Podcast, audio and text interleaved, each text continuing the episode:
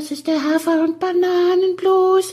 Das ist das, was jedes Pferd haben muss. Hallo, hier ist der Pferdepodcast, unterstützt von Jutta, der kostenlosen App für Reiter und Ställe.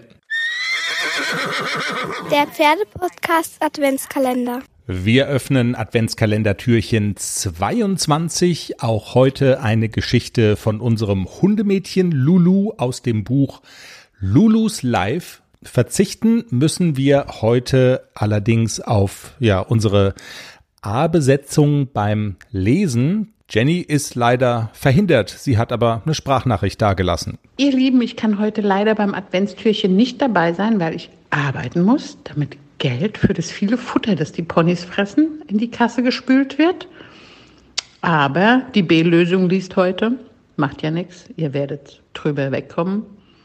Bleibt schön anständig, Hände über der Bettdecke.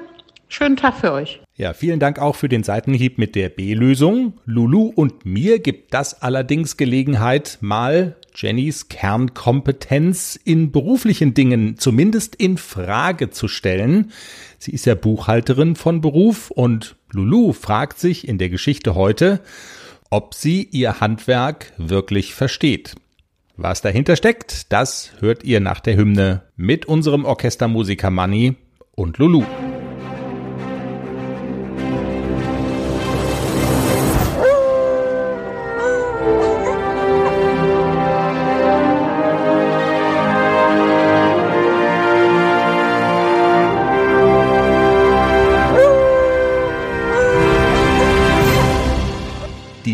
Von den Leckerlis soll und haben.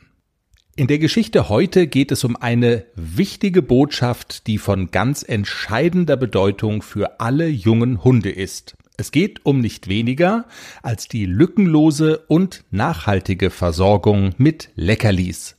Mit dem Zuhören frischt ihr zugleich eure Mathematikkenntnisse aus der Schule auf, die an dieser Stelle ganz besonders wichtig sind.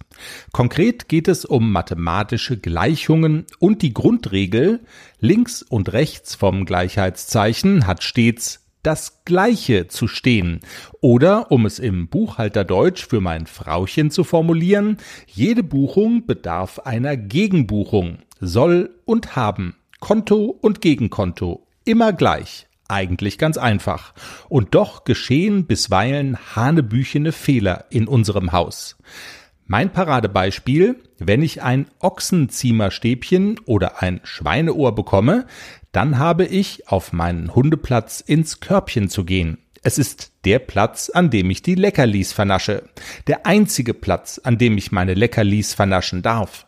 Es ist also eine Gleichung. Schweineohr oder Ziemerstäbchen ist gleich Hundeplatz. Eine Gleichung. Leckerli ist gleich Körbchen. Habt ihr das? Prima. Ja, fein.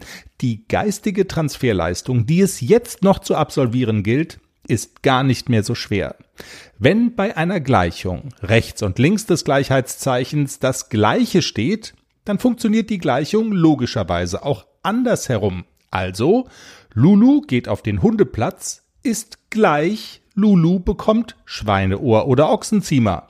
Habt ihr das? You got it? Es ist logisch, es ist eine Gleichung, es ist zwingend. So gesehen bleibt es ein Mysterium, warum Frauchen immer wieder das Herausrücken von Leckerlis verweigert, obwohl ich mich brav den Gesetzmäßigkeiten der Mathematik unterwerfe. Eigentlich sollte sie in ihrem Beruf vertraut mit der Materie sein. Umso wichtiger ist es, die Thematik nochmal aufzufrischen. Danke für die Aufmerksamkeit. Danke für die Aufmerksamkeit und bis morgen. Dann machen wir Türchen Nummer 23 auf.